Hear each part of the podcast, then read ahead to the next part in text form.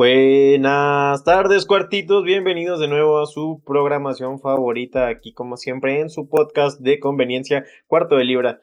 Como siempre, su compañero y amigo y fiel seguidor en todas sus redes sociales, el buen Alex y mi compinche. El Jalilo. El Jalelo. Así es. Bienvenidos de nuevo a otra de sus entregas de su podcast favorito, Cuarto de Libra. Mm, en serio, muchísimas gracias por seguirnos escuchando. Y una disculpa por los retrasos que se habían presentado últimamente. Vamos a fingir que no pasó y no vamos a tener un enfoque en eso porque no somos esos podcast mamadores que les dicen su explicación. Aquí no pasa eso. Aquí no pasó nunca nada. Aquí no pasó nada. Igual nadie nos oye, no hay bronca. Saludos a los cinco güeyes. Ah, se pasaron de verga, entonces. A mí también, güey, sí, sí hubo quejillas, güey. Me llegaron correos acá diciéndome que me iban a matar y todo el pedo y así nomás. Correos. Otra vez, güey. Chinga. Correos, güey. Imagínate que tan grave se puso para que sean correos ya. Pero bueno, no hay bronca. Aquí estamos, aquí seguimos. Pues, como siempre, nuestra dinámica favorita que vio el otro esta semana. ¿Qué? ¿Qué estuviste viendo, Jalil? ¿Qué me cuentas? ¿Qué hay de nuevo? Mm. ¿Sigues encerrado? ¿Triste? Ah, sí. Sí, pues no triste. La neta me lo paso ahí con, con la chamba, güey. Entonces ya, pues X ni me doy cuenta ni nada. Pues, pues sí encerrada, güey, pero pues, pues X. ¿Viste que, probablemente ya haya inyecciones para este pedo? Vacunillas. Pues se supone que salen el año que viene, Sí, sí, o sea, pero por ejemplo, para los pacientes en riesgo se supone que ya están a punto de soltarlos. Pues como prueba, güey. Es que. Mm, no, no, pruebas, o sea, ya, ya está terminando la prueba. Ya están a punto de terminar la prueba para tener las primeras y soltarlas para pacientes en riesgo. Y luego ya se hablaría el próximo año de gente como tú y como yo que pues puede aguantar el putazo. Es que, güey, el, el peor con las vacunas es que normalmente para todas las enfermedades y todo este pedo, nosotros tenemos como un procedimiento, bueno, la, nosotros, la Organización Mundial de la Salud tiene un procedimiento con, con preinvestigación, investigación, este, fase de prueba 1, fase de prueba 2, fase de prueba 3, construcción de fábricas, eh, y luego ya de que procesamiento y distribución. Y haz de cuenta que, normalmente, normalmente, en casos normales, a.k.a. no una pandemia, estas fases de pruebas, güey, duran meses, güey, meses, meses, incluso años. Entonces, tú, por ejemplo, no puedes, por ejemplo, la fase 1 son de que decenas de personas y son meses, güey, ¿sabes cómo? Y luego la siguiente son miles de personas y la siguiente son cientos de miles, ¿no? Digamos. No sé exactamente números, pero así es de que poquita gente, luego un poco más de gente y luego muchísima más gente. Pero normalmente no puedes, no puedes pasar, no puedes hacer la fase 2 sin haber hecho la fase 1 y no puedes hacer la fase 3 sin haber hecho la fase 2. Lo que te decía era que hay un, se supone que hay un laboratorio en Estados Unidos que ya va en fase 3 de pruebas. Pues este, este, este, o sea, en esta ocasión hicieron una excepción porque pues todo el mundo está en pandemia y todas las fases se hicieron al mismo tiempo, güey. Ah, o pues. sea, hicieron, hicieron fases como no exactamente al mismo tiempo, pero de que eh, entre las eh, solapadas, ¿cómo? Sí, ¿no? Solapadas es la frase, no, No, sé para qué le quieres usar exactamente. Solapadas, o sea, por ejemplo, de que si la primera dura dos semanas, la segunda fase empieza a los seis días de que la primera fase empezó. Ah, sí, bueno, pues acortaron tiempo básicamente. Simón. Y por ejemplo, güey, ya se empezaron a hacer las fábricas antes de tener las inyecciones para, si sí funcionan, por las mandar a hacer. Pero por ejemplo, si no funcionan, güey, eh, muchas fábricas no, no van a funcionar y van a tener que cerrarlas antes de que produzcan cualquier cosa. O sea, fue, fue como un movimiento súper, súper, súper arriesgado. Eso sumado a que hay como 10 laboratorios que están en pruebas y que están haciendo fábricas y todo este pedo. Y las dos fabricantes de vacunas más grandes del mundo están aliadas para, para hacer este pedo. Pues este pedo es, un pinche esfuerzo cabroncísimo de la Simón. Pero puede salir mal, güey. Puede salir mal, o sea, todavía nada es seguro. Pedo, es el pedo. Quédense en su casa, chavos, la neta. Quédense bien, cabrón, en su casa. No estamos seguros todavía. De hecho, se supone que si hubiéramos seguido un proceso habitual de la, del proceso de la vacuna, este pedo estaría para 2036, güey. ¿Y cabrón, 2036? Para que te hagas idea, güey, de lo que dura un proceso de una vacuna, güey. 16 años, güey. Sí. ¿Qué harías 16 años? Porque, o sea, estamos, estamos hablando, güey, de que un 1%, tú dices, pues un 1% de fallas no es tanto, güey. Ajá. Pero pensando que tienes que vacunar a todo el planeta, güey, un 1% es un puta madral de gente. Sí, sí, sí. Y pues ya sabes, güey, o sea, estás jugando Con vidas. genes y vidas y miles de mierdas. Y pues no sabes, güey. Chance dejas estéril a millones de millones de personas. Chance nos harían un favor. Chance nos harían un favor. Pero, chan pero chance, güey. Este, esta jeringa, güey, te, te engangrena los huevos, güey. Tres semanas y luego se te caen. ¿Sabes cómo? Es que Y eso, pues, la es la alergia. La alergia que puedes llegar a tener con la esta madre que siempre es el riesgo, güey. Sí. O sea, Entonces, No- No necesariamente que se te caigan los huevos, pero pues, por ejemplo, que te salga un salpullido que no puedes controlar o algo que sea más dañino que la misma enfermedad, entonces pues, no pueden arriesgarse así a lo- a lo- Pero pues sí se están arriesgando, güey. Yo no sé, yo no sé si me voy a vacunar recién salga la vacuna, precisamente por eso, güey. O sea, porque estamos hablando de que se hizo una vacuna en un año, bueno, pensando que va a salir en un año. Y pues no sé, güey, no se hicieron las pruebas suficientes. No sé, no sé, güey. Pero pues, ¿qué vas a hacer? ¿Te vas a quedar en esto? O sea, ¿nos quedamos así o qué pedo? Pues no, güey, pero pues mucha gente sí se va a vacunar. No, sí, o sea, pero pues nos quedamos sin vacunarnos. Espere, ¿Esperas de que cómo reacciona la gente a esto o qué? Porque siento que si así pasa eso, pues no va a servir de nada la vacuna, güey. O sea, no va a servir de nada el esfuerzo que se avente la raza. Pues que no, no sé, güey, no sé, no sé. Está- O sea, normalmente no tengo problema con vacunarme, por obvias Exacto. razones. No somos antivacunas. Pero tú dices, mira, si hicieron 15 años menos de pruebas, Mm. pues como que, ¿sabes? Me la dudo. ahori- Ahorita la urgencia de la gente porque se restablezca la economía, güey, es un desmadre. Y lo vemos también aquí, o sea, en cine, ¿no? Esto no es un tema que nos, que nos exceda, o sea, es algo de no hemos podido ir al cine, es algo de no han podido salir nuevas películas, se están cancelando muchas películas, no sabemos en, en dónde estamos parados realmente. O sea, sí es un miedo muy cabrón, gente. Es para todos, no es solamente como que, no, es que ustedes no tienen nada que ver porque son nada de dónde agarrarnos ahorita y el streaming no es la solución muchas compañías están diciendo que y exactamente eso, el streaming no es la solución. Nunca, nunca, nunca un streaming va a sustituir tus ventas de taquilla. Mamón, estaba, estaba viendo de que el otro día estaba, una, estaba viendo una película, no me acuerdo cuál. Y ya lo he comentado una vez de que no es lo mismo ver. Ah, Moana, güey. Me puse a ver Moana. Estaba viendo Moana. Y la vi yo dije, qué pedazo de mierda de escena. O sea, se ve horrible. Se ve horrible. Yo, recuerdo haberla visto en el cine y se veía preciosísima esa escena. Entonces, este, pues resulta que más o menos también estaba viendo un güey que trabaja en un cine. O sea, es como gerente no sé qué de Cinépolis. Y le preguntaban, güey, que cuánto pesaban las películas. Pues ya ves que tú cuando descargas una película de streaming y así, pues la película pesa, ¿qué te gusta, güey? ¿Un giga? ¿Dos? Cuando pesa un chingo. Ujú, O sea, hay unas que pesan, no sé, 700 megas.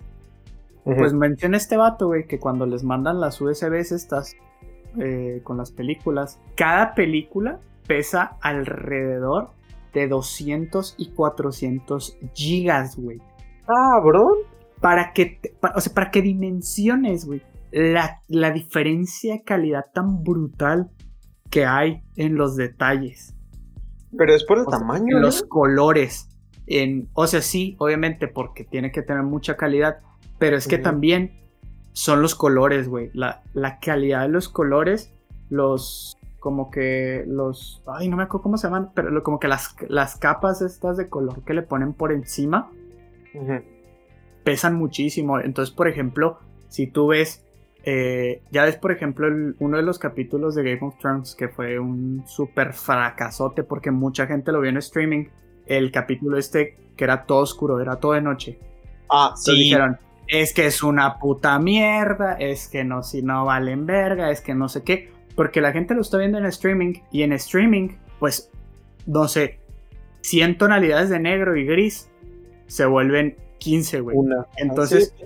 Tú lo estás viendo y lo ves horrible, güey, porque muchos de estos tonos ni siquiera se alcanzan a percibir. ¿Por qué? Pues porque no viene la misma cantidad de información en la imagen. No, y aparte tu pantalla Ah, la diferencia es, ándale, también la pantalla, o sea, hay mil variables, o sea, está tu pantalla que puede que no tenga una gama de colores eh, muy exacta.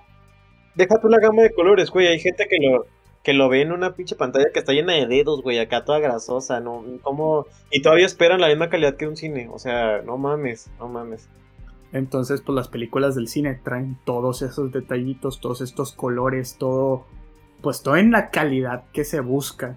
Y la neta, el otro día que estaba viendo Moana, me di cuenta de eso muy, muy, muy, muy cabrón, que dije, a la verga, se nota muchísimo.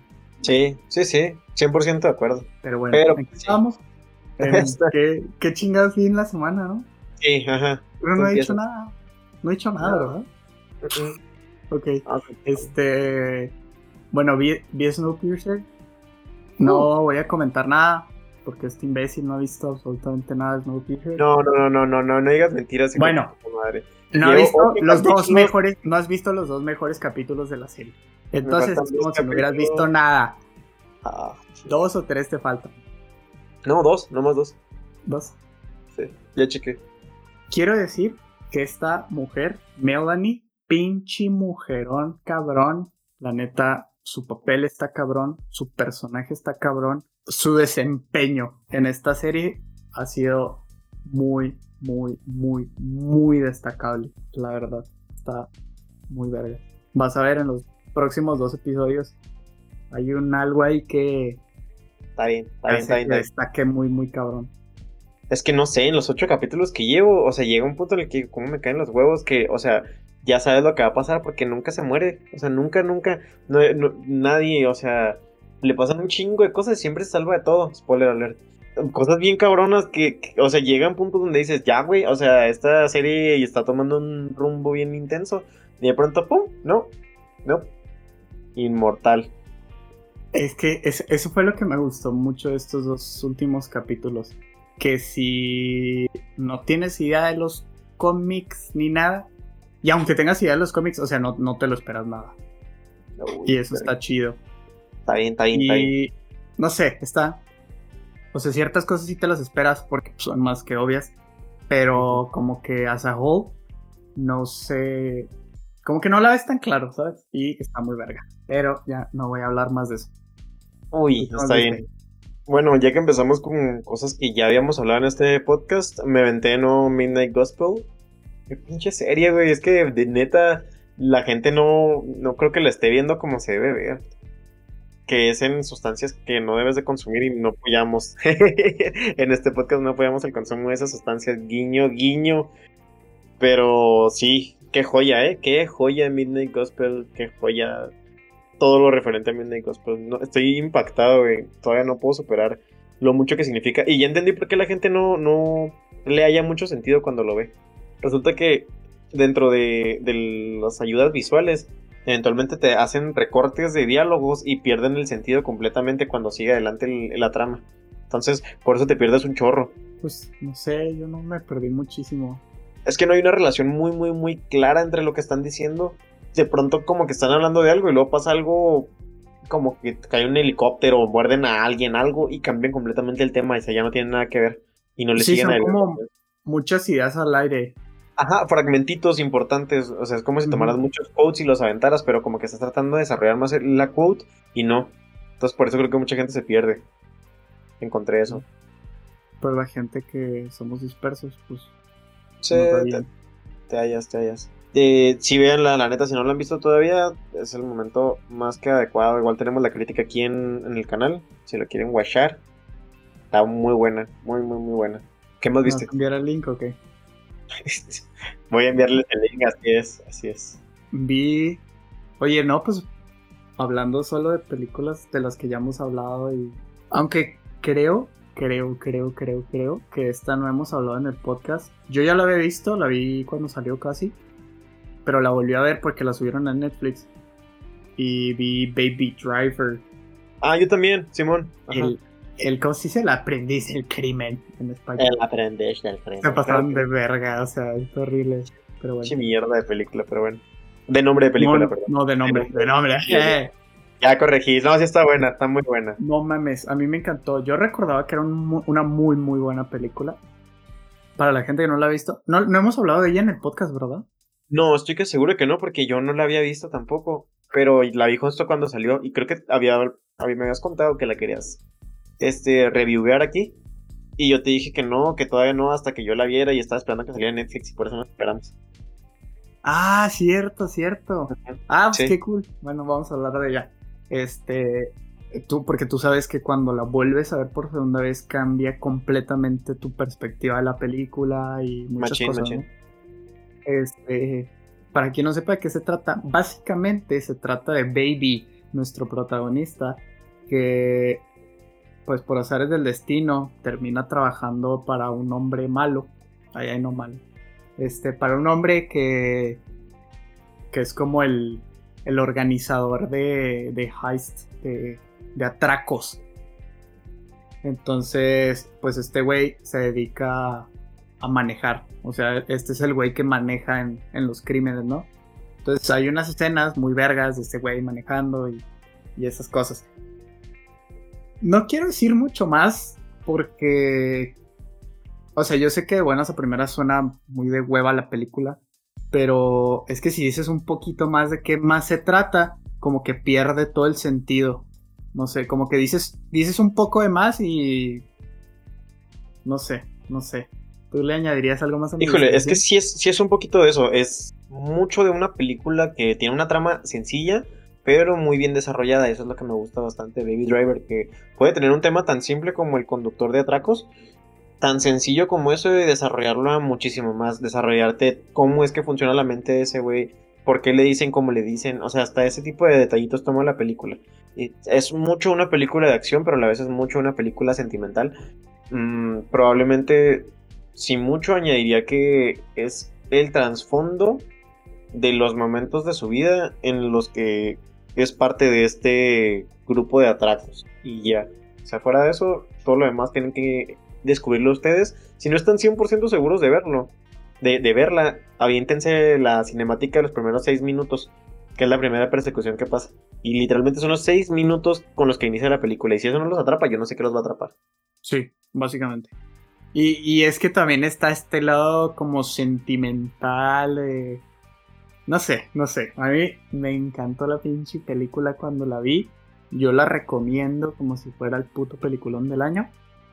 Y aparte yo, o sea, yo les dije a mi familia de que, eh, ¿quieren ver esta película? Yo ya la vi, pero la quiero volver a ver, ¿qué tal? Y ya me dijeron, ah, sí, no sé qué, de qué se trata. Y también como que batallé ahí explicándoles, no sé qué. Les puse el tráiler y me dijeron, ¿por qué no las puesto? y yo, ah, pues". Y ya pues, la, puse y todo. Qué huevos.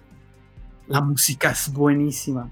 Sí, buenísima, qué buenísima. Joya, qué joya. Porque para la gente que nos está escuchando, Baby Driver, dato curioso, fun fact de su amigo Jalil, es que esta película no se desarrolló como el común de las películas. Esta película primero se eligió todas y cada una de las canciones que iban a estar en la película y luego se hizo la trama.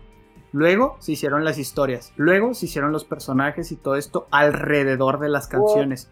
Por eso está tan bien hecha, por eso está tan bien adaptada y por eso cascan tan a la perfección las escenas con la música porque primero eligieron la música y luego hicieron toda la escena alrededor de esa misma canción. Está minuciosa de a madres, ¿eh? O sea, pero minuciosa la que Por eso, por eso Deborah se llama Deborah, por eso Baby tiene este apodo, por, porque hay muchas canciones que hablan de Baby, por eso, ¿sabes?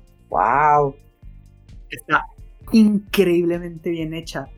Y los detalles, fue, fue lo que más me encantó, porque hay muchas escenas como de acción, ¿no? Y disparos y la chingada y no sé si te diste cuenta, pero yo la primera vez que la vi ni me enteré, ni me pasó, ni nada.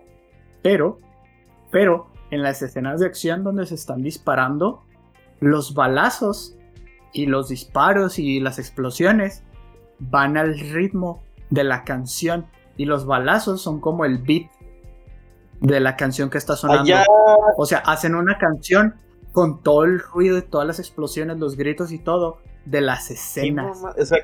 Increíblemente bien ah. hecha. Brutal. Yo no me había dado cuenta. Y, y esta vez, segunda vez que la vi, me, me, fijé, pues. Y wow, wow, wow, wow. Construyeron una película alrededor de un soundtrack. ¿Qué pedo? Eso sí está muy. Ay, güey. No sabía, ¿eh? Y sí me hizo maravilloso. Se me hizo muy, muy bien el soundtrack, pero no esperaba que estuviera construido en base al soundtrack. Qué pedo, eh. Wow. Una película muy, muy, muy única. Súper recomendable, la neta. Hay muchos giros de tuerca que no se van a esperar. Hay un chingo de, tensión. Giros de tuerca. No, neta, neta. Pues yo de lo que lo traigo muy fresca, porque no la vi hace mucho, la vi con Joss. Y de hecho. No, es que el concepto fue lo que me dio ah, risa. Yo, yo no le gustan mucho las películas, no sé si les he contado aquí directamente, pero yo no es mucho ver películas. Y también le puse la escena de los primeros 5 o 6 minutos de la primera persecución no mames, me dijo, ponla ya. O sea, ya, no me importa nada, ya. Y yo, ok, va. Y sí, me súper bien, la neta, peliculón. Y, luego, el estrés del, último cabrón. ¿Tú sabes de quién estoy hablando? Uy, güey, o sea, estábamos dos de que ya, ya, por favor, ya, ya. No, nomás no. Sí, las dos veces que la vi estaba así como que yo, yo. Y eso que ya sabía qué pedo, güey. Yo ya sabía que iba a pasar y, y aún así estaba así como que yo, ay, puta madre. y luego cuando estás ya por las últimas, y luego, o sea, parece que ya. Y, y de pronto es como que, ¿sabes? Y yo así de, no mames, y luego oyes de así de, claro que no, no, ¿tú, tú le crees, tú le crees con todos los tres que nos han dado, claro que no, va a seguir esto, y yo, no. Y sí, sí, yo, en efecto. Sí, sí, sí. Es que no, Ay, Deborah está hermosa. muy super la amo. Pues la neta no, no quiero decirle mucho, porque sí, sí les sí vale la pena aventarse las fe solitos. Sí, la neta, si quieren el próximo podcast, les hacemos un review ya con spoilers de Baby Driver.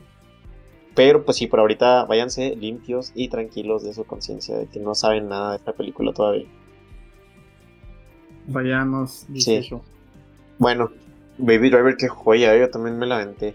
Este, otra película que me aventé, y de hecho se las iba a contar desde el capítulo pasado, nada más que abarcamos muchas cosas y lo, igual lo pasé para allá hasta. Good Times. Con acá nuestro, sí, con nuestro güeycito este, hombre, el, el Edward Cullen. ah, la que dijiste que ibas a ver. Pues me la aventé y qué peliculón, déjenme les digo qué peliculón. No te va a gustar, o puede que sí, pero son los mismos directores que la de Uncut Gems. Y tiene un final muy similar. Pero bueno, les voy a contar un poquito. Les voy a contar un poquito de la trama. les voy a contar un poquito de la trama. Jalil, no la veas porque no te va a gustar y la vas a quemar viva. Y es un peliculón, güey. pero peliculón. Es la historia de un güey que es un ladrón y su hermano que, que pues, lo involucra en sus desmadres de ladrón. Y el hermano tienen como no sé, no voy a ser el cruel que diga que tiene síndrome de Down, pero parece que tiene como algo así tipo síndrome de Down. Nunca te explican seriamente en la película de que tiene. Solo te dicen que tiene un trastorno, pero nunca te dicen cuál en específico. Y el actor que la hace de persona con síndrome de Down, o el trastorno que sea que tenga, es el director de la película. Es uno de los directores porque los directores son, hermanos. Sí, y se ve la transformación bien macizo y se ve su caracterización bien maciza. Y sale muy poquito, pero está muy interesante. Todo esto transcurre a partir de que en, uno de los robos que están haciendo, los agarran y se llevan al hermano nada más. El otro cabrón escapa.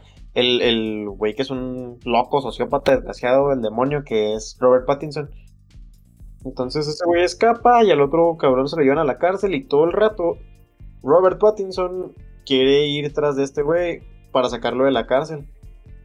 Y se entera de que le metieron una chinga donde lo dejaron todo lastimado. Porque pues es como decíamos en la película de... No me acuerdo cómo se llama esa también de un, un güey con síndrome de Down en la cárcel. ¿Te acuerdas? Celda 7. Ah, eh, la, celda, 7.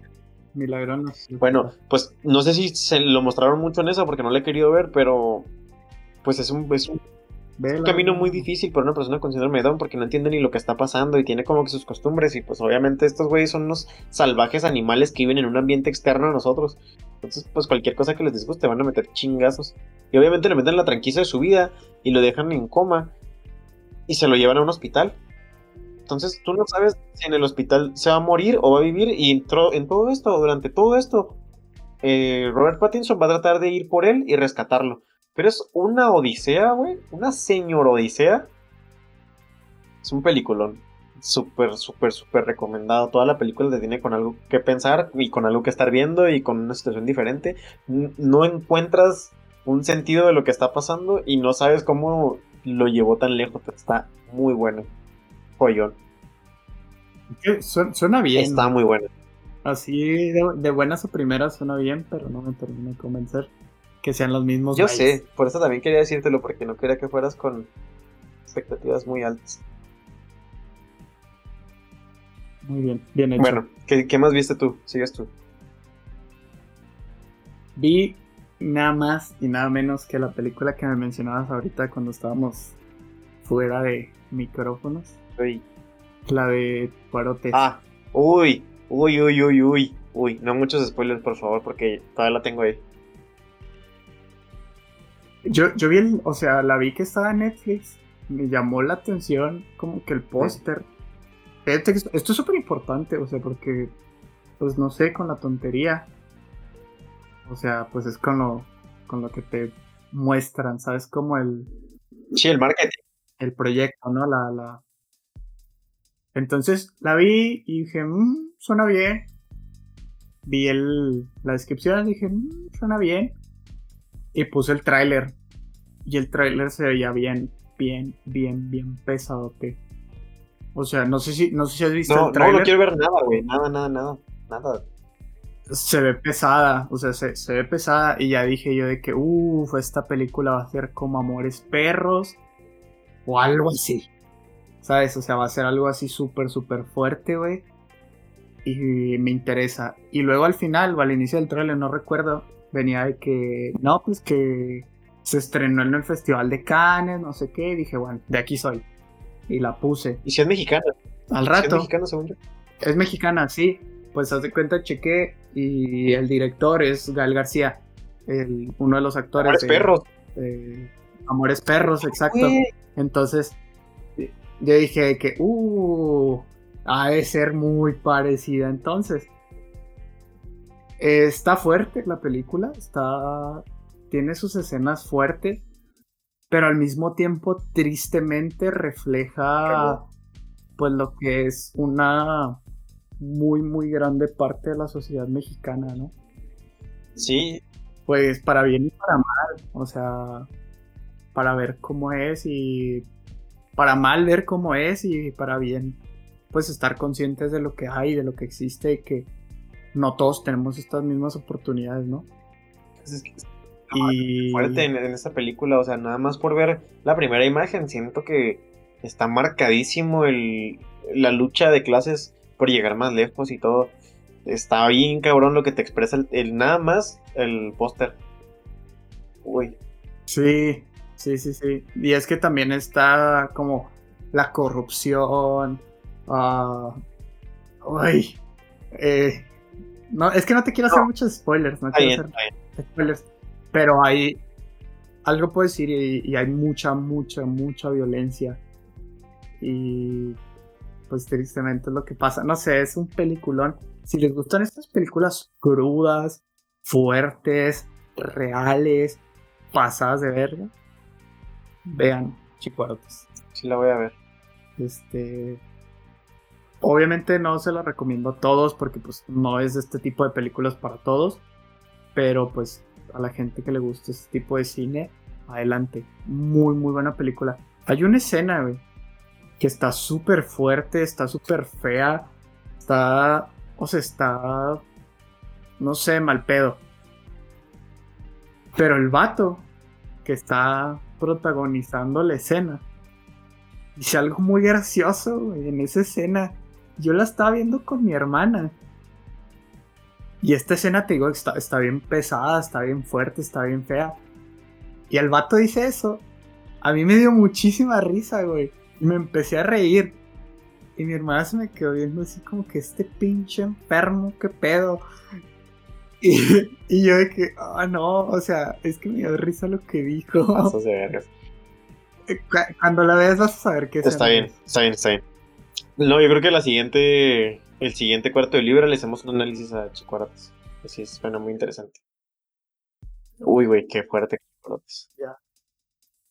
Voy a, voy a preguntar ahí en las redes. las redes es, es, Bueno, yo voy a agregar dos en esta, en mis siguientes cosas que vi. Eh, dos de trancazo, porque la neta, ninguno de los dos tiene como mucho significado, pero están buenas y son muy recomendadas. La primera es un Soap Mysteries, no sé si ya la viste, está en Netflix. Son casos, como lo dice el nombre, sin resolver.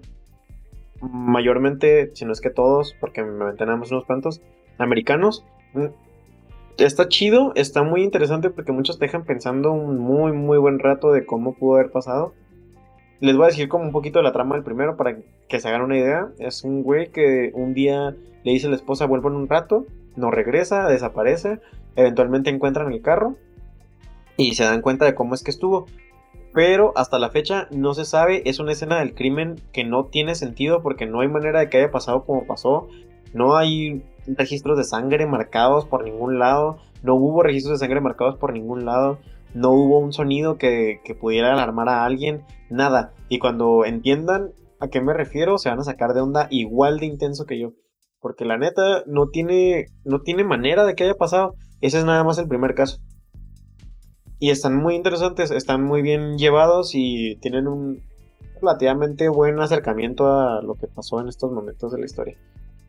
Y otra cosa que también vi, también no con mucha relevancia, pero muy bueno. Esta es una película, se llama Mucho, mucho amor. Es la historia de acá nuestro medium favorito. Ustedes saben quién, yo sé quién, todos sabemos quién. Walter Mercado, cómo no. La neta tiene una vida muy interesante Walter Mercado. Yo no lo pensaba de esa manera. Mi único recuerdo de Walter Mercado era un comercial donde decía, ten cuidado que te lo están subsacando. Y que era una guarda de tu trabajo y una cosa así. Entonces... No, sé ni quién chingados es Walter Mercado. Búscalo en Google y vas a saber. ¿Te, acuerdas de mí que sabes quién es tú? En lo que estoy comentando aquí este rollo. Entonces... Búscalo, güey. Menos de quién es Walter Es un icono, güey. Walter Mercado. Lo estoy viendo, güey, no me suena ¿No? nada. Nunca. O sea, me suena que un pendejazo, güey. No, de hecho, sorprendentemente no es un pendejazo, güey. En realidad es una muy buena persona. O sea, eso es lo que te impresiona. Puede ser las dos cosas. No, no, no, pero no, nada que ver con un pendejazo, güey. Es súper positivo y todo. O sea, está bien pirata su historia porque viene de un pueblo bien jodido de aquí de México, donde pues creen en milagros, mamá y media. Cuenta que él un día recogió un pajarito, güey, que se que chocó contra, no sé si un árbol, una, no sé, chocó contra algo, se cayó y ya no se estaba levantando. Este güey lo agarra y le empieza a dar palabras de vida, le empieza a decir, levántate, tú puedes, vuela, vuela. Y de pronto se levanta el pájaro y empieza a volar. Y lo hacen como un santo el güey. Y empieza a ir al pueblo, güey, todos, todos a, tocarle las manos, güey, a, a, darles besos en las manos y así. No, se pone bien loco. Y el güey siempre ha sido gay. Y la mamá siempre lo apoyó, o sea, está bien intenso que en un pueblo, en un pueblito te apoyen siendo gay. Y la mamá nunca tuvo ninguna contradicción con él en eso, ni le dijo nada malo al respecto. Era como, ah, ¿quieres ser gay? Va, sí, no hay problema, solamente no dejes de serlo, no dejes de pelear por lo que te hace ser tú. Está bien impresionante esa parte. A mí me marcó mucho. Y pues sí. También Chicuarote habla de eso. Oh, bueno, está bien. Y hay dos series inclusivas en todo esto. ¿Cuál más viste pero no sé, o sea, siento que es como de estas personas que se creen sus cosas, así como el Papa o algo, y se pone a decirle a todo mundo de que, oh, la astrología, no sé qué, y tú eres Capricornio, güey, te va a pisar un caballo. Y Fíjate que es muy respetuoso, ¿eh? O sea, hasta eso.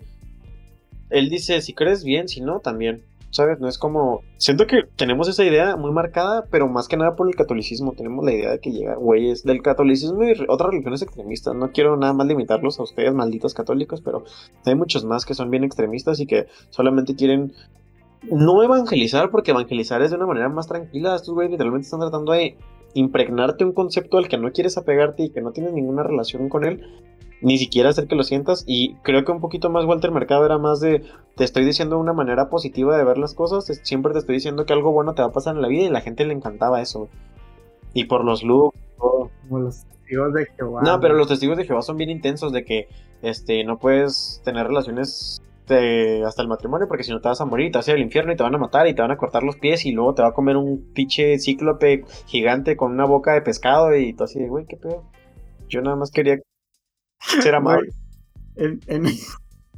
En, en, mi ciudad, en Francia, había unos testigos de Jehová que eran árabes, eran árabes que hablaban como siete idiomas, te lo juro. O sea, llegaron acá de que, ah, hablan español, a nosotros también quieren hablar de Jesús. Y mis amigos, porque están pendejos, pues los recibieron y así que, pendejazos. Pero así, güey, o sea, de que no me importa de qué idioma hables, yo le voy a hablar para hablarte de Jesús. Y así que, ¿qué pedo, güey? O sea, aprender idiomas para hablarles de Jesús. Pues es que es la misión que creen que tienen. o sea, mentalmente ellos creen que su misión es ir y evangelizar a la raza, güey. Es pararse ahí y decirte como que estás haciendo bien y que estás haciendo mal. Y ellos creen que lo están haciendo por un bien mayor. O sea, por, por ayudarse a ellos mismos y por ayudarte a ti. Está muy loco. Muy loco. Sin comentarios. Sí. Dale un vistacito a la de Walter Mercado. Te vas a topar con que no es una persona tan prejuiciosa como te imaginas. La neta es una persona muchísimo más abierta y tranquila de lo que puedas llegar a pensar. Al menos. Pues es que, o sea, no. Dije pendejazo y tú dijiste, es que es buen tipo. Y yo, es que ser un pendejazo y un buen tipo no. O sea, no, no, se, no se cancelan, ¿sabes cómo? Y tampoco pendejazo, güey, pues es prejuicioso, güey. No sé.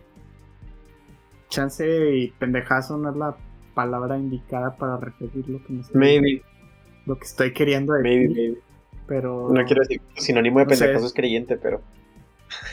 Pero es que no es religioso, ¿no? O sea, es más como. creyente no tiene que ver con religión. O sea, puedes creer en cualquier cosa. True.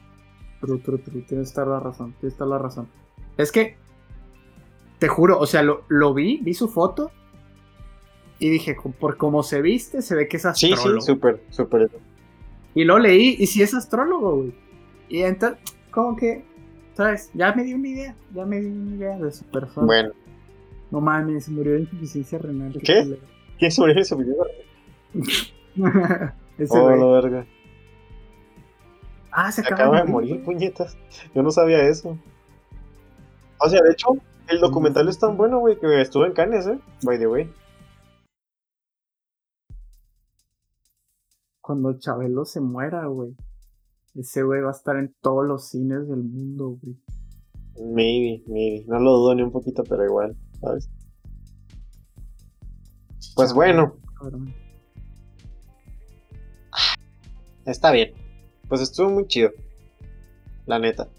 ¿Tuviste algo más o ya fue todo para hablar de la última? Que Abby Dragon Prince. Papá.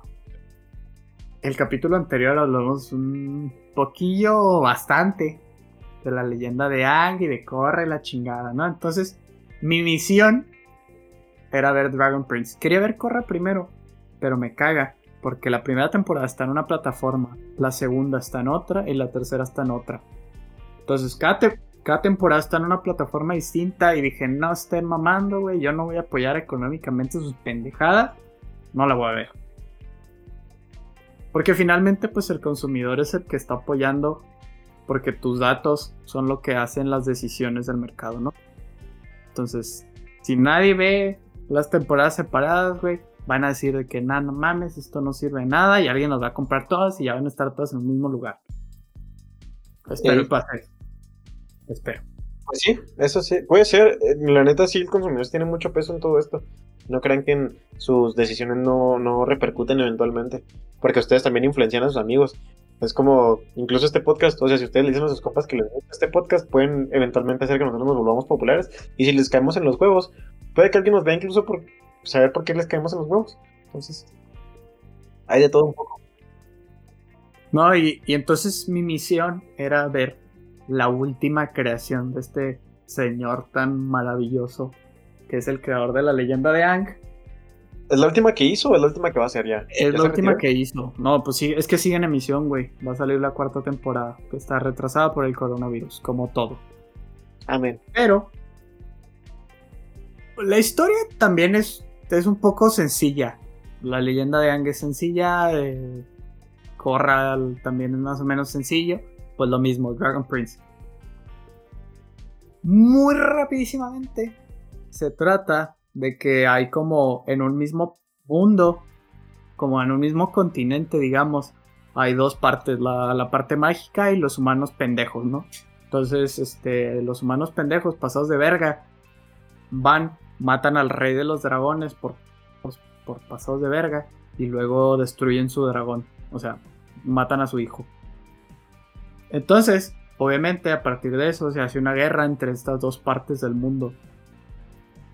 Y un poco spoiler del primer capítulo eh, es que se dan, hay unos asesinos del mundo mágico que van a matar a uno de los reyes de los güeyes de, pues de los humanos, pues, porque dentro del mundo de los humanos hay muchos reinos y así, ¿no?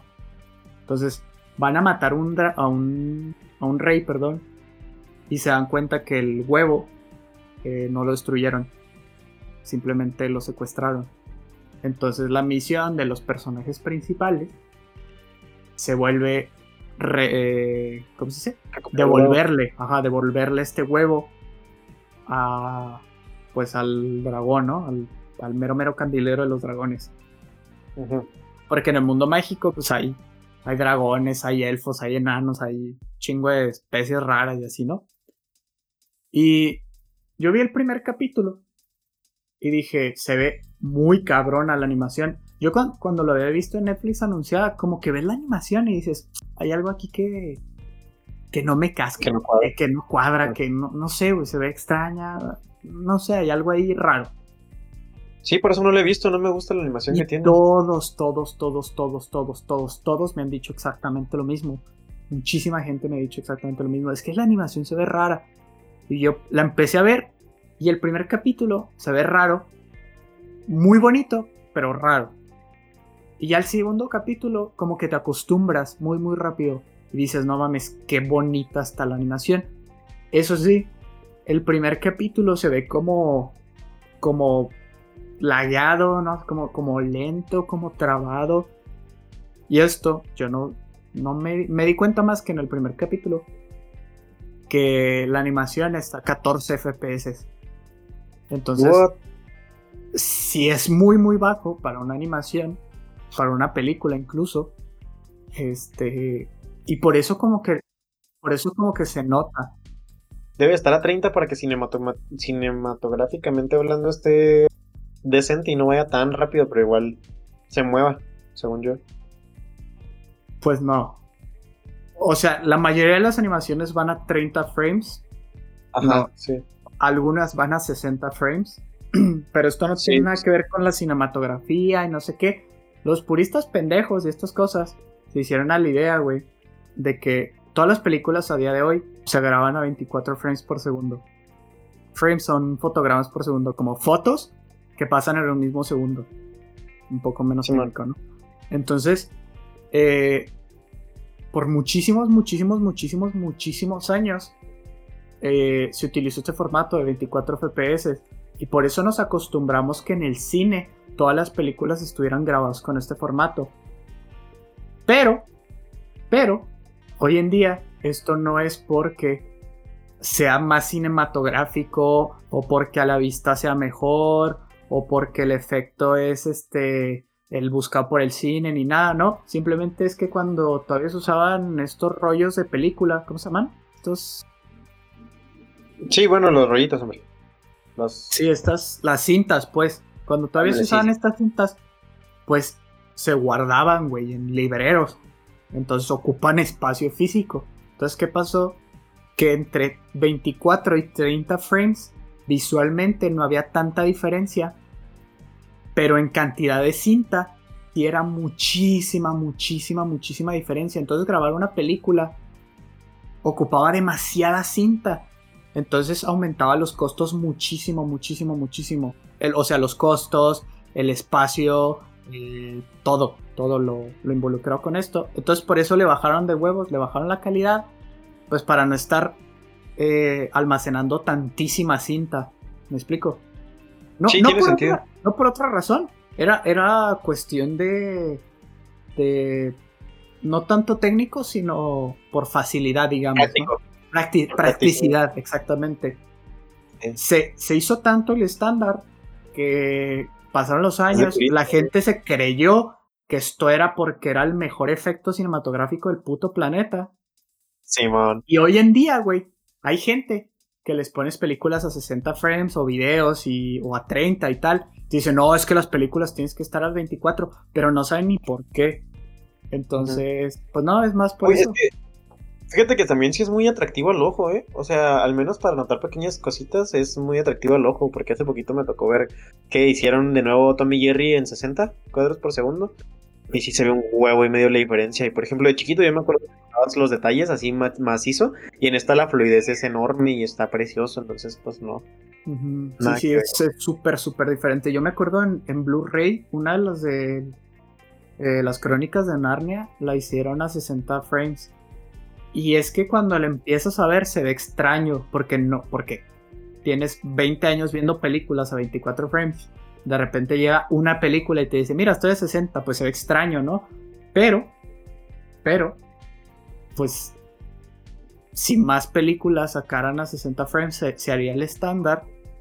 Y nos acostumbraríamos. Y, nos acostumbraríamos. Pero imagínate, güey, si las películas pesan entre 200 y 400 gigas, güey, ¿cuánto no han de pesar a 60 frames? Güey, olvídate, güey. Es que para hacer de 60 frames y luego en una pantalla tan grande, no mames. Pesarían por lo menos el doble. Sí. Por lo menos. No más, yo creo, no mames, el doble es 48, güey, probablemente. Sí, sí. O sea, por eso digo por doble lo menos, y medio, güey. Sí, el doble cachito. Sí, no mames. Entonces, pues es más, es más por eso, güey, que por otra cosa. Pero bueno, Pero bueno el punto es que la animación, güey, de Dragon Prince se ve lentita, se ve trabada y tal, porque está a 14 frames y mucha gente le hizo la mamada de que, no sé qué, se ve muy lento y la verga. Pero yo creo es lo de menos, güey, la neta, no importa. O sea, no debería ser para nada lo que te impida ver esta serie.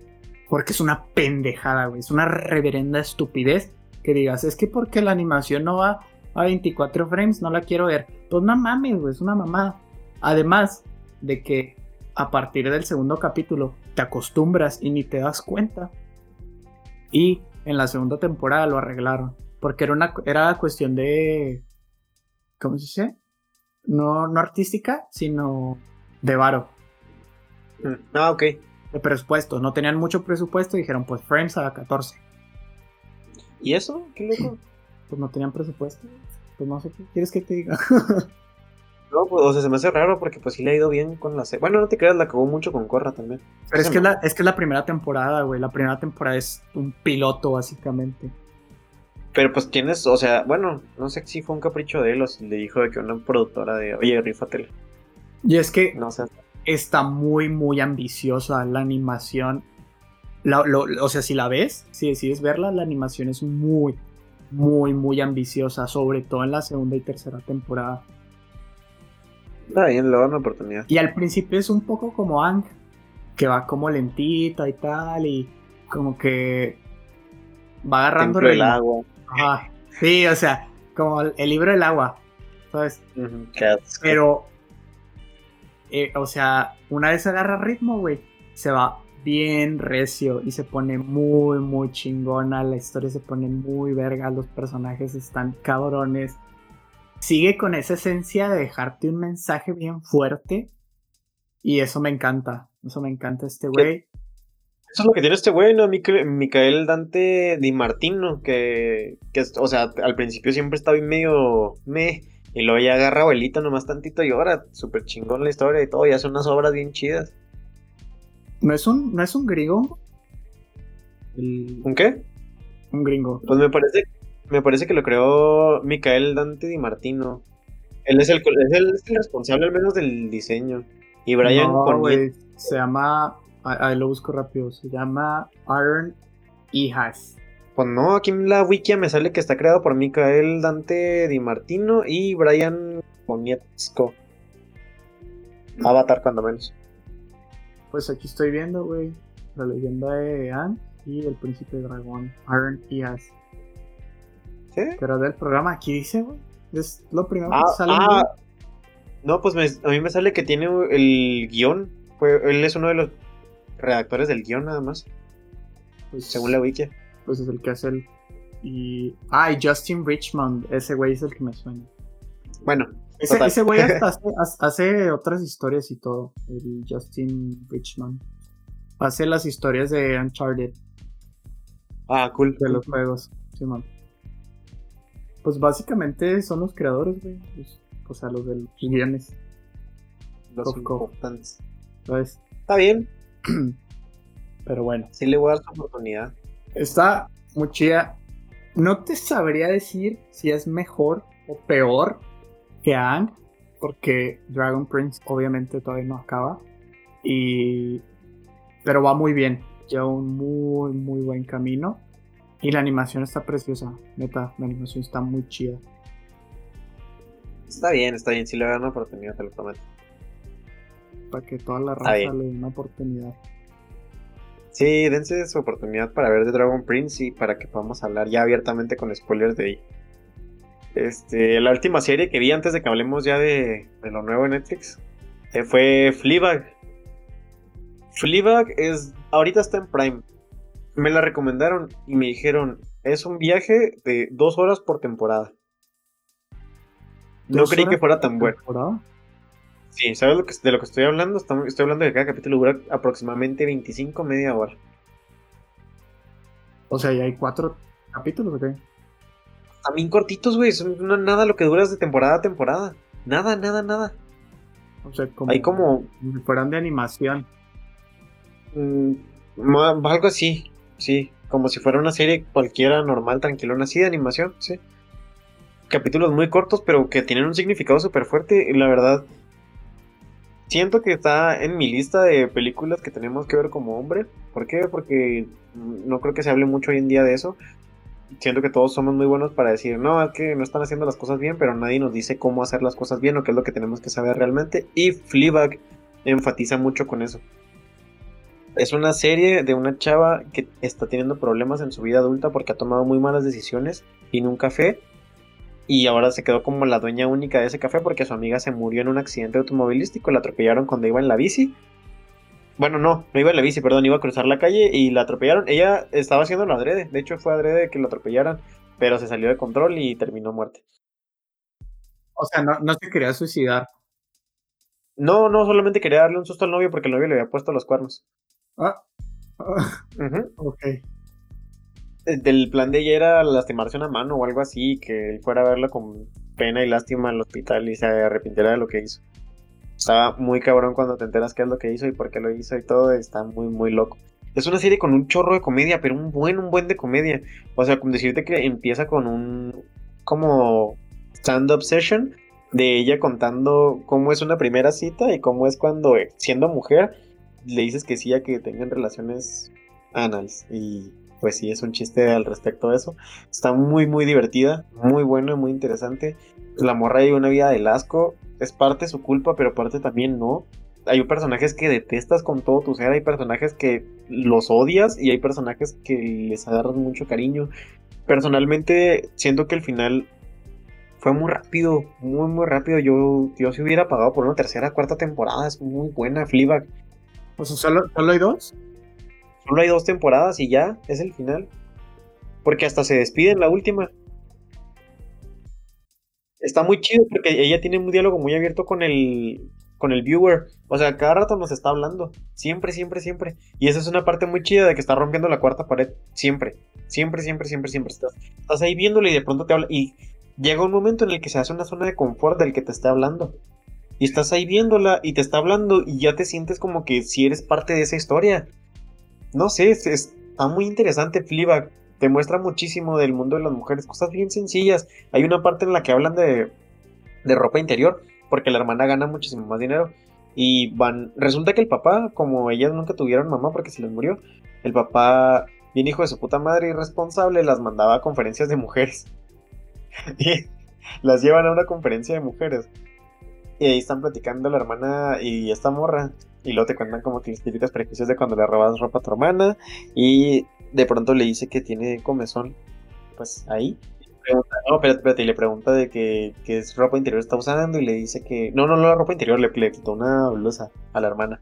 Pero bueno, total que le pregunta y luego le empieza a decir de que ella usa otro, un tipo de ropa muy barato, de ropa interior, y la hermana le comenta que es algo que le genera, le puede generar infecciones y así. Entonces, pequeños diálogos como este me hicieron tener una plática muy abierta, porque esta, esta la vi completamente con Dios. Una plática excesivamente abierta con Dios de nos quejamos mucho como hombres de que es que, porque, bueno, más bien las mujeres se quejan mucho del gap de género en dinero. O sea, que a los hombres les pagan muchísimo más que a las mujeres. Y yo digo, si les pagaran muchísimo más a las mujeres que a los hombres, yo estaría 100% de acuerdo con, con, cualquier tipo de ley que apruebe esto. ¿Por qué? Porque hacen gastos más caros. ¿Cuándo, ¿Cuándo te has preocupado tú por el material con el que está hecha tu ropa interior? ¿Cuándo? Nunca en la puta he tenido la preocupación de que me vaya a generar una infección la ropa interior que estoy utilizando. O sea, hay un chingo de cosas que, pasan y viven y literalmente te cuento un día a día de una mujer promedio y de cómo están tratando constantemente de demostrar que valen, güey. Y cómo, o sea, te muestran los dos lados. Un lado de una mujer que está derrotada y el lado de una mujer que se está esforzando constantemente y quiere hacer de todo para destacar. Te muestra todo bien crudo y en puntos es muy gracioso y tiene ese comic relief que te mantiene ahí, que te hace decir, no está tan descabellado, pero duele, güey. Duele y duele un chingo. Y si le quitas las risas, te topas con situaciones del día a día que viven y que tú ni siquiera estás notando porque te excede. No es parte de tu atmósfera, no tiene nada que ver contigo y se entiende perfectamente, pero entonces no opines, güey, cuando están diciendo que quieren ganar más. O sea, de plano no te metas porque no sabes lo que están viviendo. Por otra parte, güey, comprar boxers caros, güey, de buenos materiales, es Dios, güey. O sea, es una diferencia brutal. Uy, sí. La seda se siente. Uy, es una diferencia abismal. Pero deja tú. Pero puedes O sea, deja tú las mujeres con los calzones, güey. Vete a algo más sencillo, güey. O sea, que, que le pasa a todas las mujeres, güey. Comprar toallas sanitarias. O la ah. copa. O. Sí. O tampones. O lo que sea que les guste comprar. No tienen de otra, güey. O sea, eso es de huevo. No es, o sea, ¿sabes cómo? Los calzones, como quiera puedes comprar unos calzones, bueno, ya está. ¿Sabes? Listo. Pero. ¿Pero es que te enfermo? O sea. Sí, sí, no, no, yo entiendo. Pero es que no, bueno, no les pasa a todas las mujeres, güey. No todas las mujeres tienen problemas con la ropa interior. Pero. No mames, no, sabes lo que estás diciendo, ¿verdad? Habla con tu mamá. O sea, de que todas, güey, todas, todas saben que el material que tienen que utilizar tiene que ser muy, muy distinto por lo mismo. O sea, hay la gran mayoría, güey, puedo decirte que les pasa. La gran mayoría, es no todas. Bueno, un 80%. Cada, persona es un cuerpo. Pero bueno. Anyway. O sea, el hecho de comprar toallas femeninas a huevo, tienen que hacer el gasto una vez al mes. Porque sí, güey. ¿Sabes? Bueno, son un chingo. Unas amigas, una vez al al año, pero da igual. ¿Qué? Ok. No, no mames, acá yo he acompañado a Yosa que compré, qué vergüenza decirles esto acá por el podcast, pero deberíamos de normalizarlo, imbéciles. Este, yo he acompañado a Yosa a comprar este, toallas, pero en Sam's, güey, o sea, de la cantidad masiva que utiliza. Ah, sí, pues sí, güey, o sea, es que vale más barato. Chingo. Ajá, y es un chingo lo que se utiliza, la neta. Chingos. Es, es una mamada, güey. Yo, yo antes pensaba, mamón, que usaban una. O sea, que las, baja, las bajadas usaban una. Y hay gente que usa cinco al día. Y yo, no, ¿qué es esto, güey? Puto ridículo la cantidad de. O sea, no, no, es un gasto estúpido. O sea, es demasiado dinero, güey. Pues cada vez que van al baño tienen que cambiársela, güey. O sea, pues es algo muy antihigiénico que te la dejes así manchada. Entonces, pues sí, es una cosa bien salvaje. Y cosas muy así, muy pequeñas que en serio, si le quitan la risa al, programa, se van a topar con un mensaje muy oscuro y con una realidad que es del todos los días de ellas. Y es algo que a veces nada más decimos, es que, o sea, no es cierto que hay una desigualdad. Pero sí, güey, claro que sí. O sea, claro que está pasando algo ahí afuera y claro que, neta, pónganse a pensar dónde están parados y por qué y por quién. Sí, Fleabag es otra, una pasada de serie. Si se la van a aventar, 100% recomendada. No tiene pierde. No dura, no dura casi nada la serie. Mensajes increíbles, comedia increíble, actores increíbles, historias muy, muy, muy buenas. Seguimiento de todas las historias hay un gap entre la primera y la segunda temporada de un año. Si se esperan un día para ver la segunda temporada, o sea, si la ven en, un, día ven la primera y el siguiente día ven la segunda, van a sentir ese gap y les va a encantar. Les va a encantar ese, ese sentimiento porque es como una micro réplica. Ustedes no van a vivirlo de un año entero, van a vivirlo de un día a otro, pero igual se siente. y se siente muy gracioso. Pero bueno. Y pues yo creo que ya nos vamos con la última, ¿no? La de A Ghost Story, que es lo último que está en Netflix. ¿Qué te parece? ¿Tú la viste? ¿O.? pues yo la vi en su respectivo momento. Creo que tú también. Ah, sí, sí, también. Este, peliculón. Sin mucho que decir, peliculón es el tratar de un dolo, básicamente, cómo llevar un dolo por unas personas. Tiene un concepto muy chido que es que el fantasma solamente tiene una manta blanca encima y ese es su personaje y no habla ni dice absolutamente nada, solamente camina por ahí y va rumbeando por todos lados de la casa y de lo que pasa alrededor de esa casa. Es como un viaje espacio-tiempo y te muestra cosas muy, muy honestas del dolo. Hoy tuve una conversación con un amigo de eso porque me estaba diciendo que odió el momento de los 15 minutos de estar comiendo de la morra. Oh, que se pone nada más a comer un pastel. Si no me acordaba. Toda la gente, toda la gente la odia. Toda la gente así, todos, todos, todos. Yo en mi momento me estaba durmiendo cuando lo estaba viendo. Mi digamos, mi crítica a todo esto es que yo no estaba enfatizando y empatizando tanto con lo que estaba dándome el director visualmente. Yo no estaba tan metido en lo que iba a ser la película, yo no sabía qué dirección estaba teniendo, para dónde se iba a ir. Y suena como algo muy mamador, pero en realidad ese momento en específico te demuestra el tono de la película y te muestra cómo la monotonía es una de las partes más importantes del dolo y cómo llevar a cabo ese proceso es algo que te hace repetir muchos ciclos, es algo que te mete en un momento, en un loop que ni siquiera te das cuenta. A veces es tanta tu depresión que te encuentras ahí parado 15 minutos comiendo algo solamente para tener un poquito de dopamina, estar feliz unos 5 minutos y no te das cuenta que ya llevas media hora ahí haciendo exactamente lo mismo y solamente estás metido en una idea tuya. Y eso se ve tan reflejado en esta película porque no te ponen lo que está pensando, no te muestran nada más que lo que está pasando justo en ese momento, en ese punto específico de la casa. El cómo está llevando ella ese dolor se hace muy bien realizado. Está muy recomendable. Súper recomendada. Si están pasando por un momento difícil, véanla porque les va a ayudar mucho a entender lo que es el dejar ir y lo que va. O si alguna vez han tenido la duda de qué pasaría con su familia el día que ustedes se vayan, si dicen no va a pasar nada, véanla. Siempre hay una persona que va a estar ahí y siempre hay una persona que los va a recordar. Y yo creo que eso es lo que de lo que somos responsables todos. No puedes solamente atentar contra tu vida y no pensar que todas las demás personas vamos a estar ahí sufriendo alrededor de ese momento. Sí está muy, muy de reflexionarse. no es una película para que se rían, es una película que los va a dejar pensando muchísimo. Y está, de hecho, está grabada en un ángulo distinto al normal. Está más corto el, el ángulo en el que está grabado. Si la ven ahí en Netflix se van a dar cuenta luego, luego. Está súper cortito, como de cámara antigua. Sí. Y eso es parte de lo que te hace sentir así muy, ¿cómo decirlo? Atrapado. Lo que es tal cual. estás viéndolo desde el punto de vista más cerrado que puedas. Todo se coordina para que sea una historia muy pesada, pero si, la, si sabes entrar a este mundo, si sabes sentarte ahí, y si quieres algo que te hable realmente, quédate callado, voltea a ver y aprecia lo que te está tratando de decir el director en estos momentos. ¿Sí viste lo que puse en Twitter? De cómo utiliza la cámara de la película del Joker. Ah, creo que sí.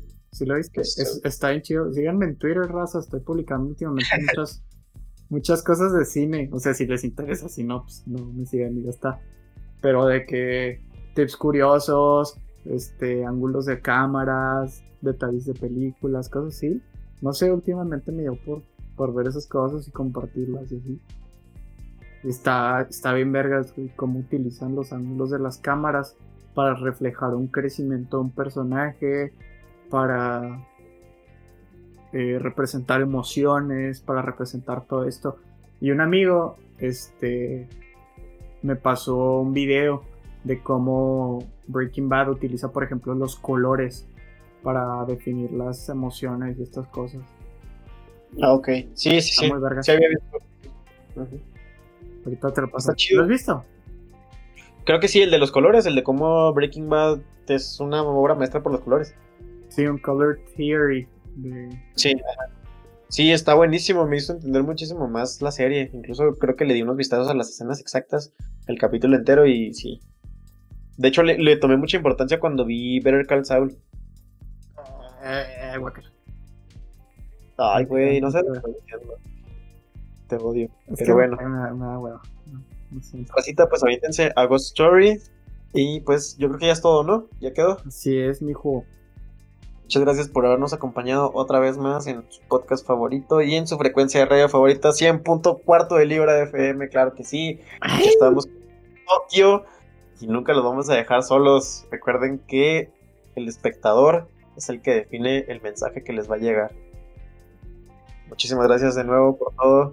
Recuerden seguirnos en nuestras redes sociales como CDL Podcast en Instagram, Cuarto de Libra en Facebook, Jalilo y Stitch está casi en todos lados.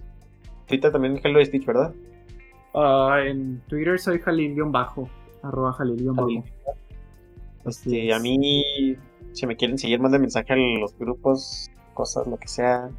La mayor parte de la gente que nos escucha de mi raza me sigue y saben mis opiniones, pero siempre son bienvenidos a platicar o a comentarnos lo que sienten o piensan al respecto de estas películas y estos reviews que les estamos dando. Todo esto nos ayuda al crecimiento y pues les agradecemos como siempre estar aquí, permanecer aquí y escucharnos. Gracias por el tiempo que se están tomando y pues yo creo que ya es todo. ¿Tú qué dices? Sí Cortecito. Nos queremos mucho, racita. Adiós. Cuídense. Unos abrazos y unos besos en el yoyo. En el yoyopo. Cuídense. Corte.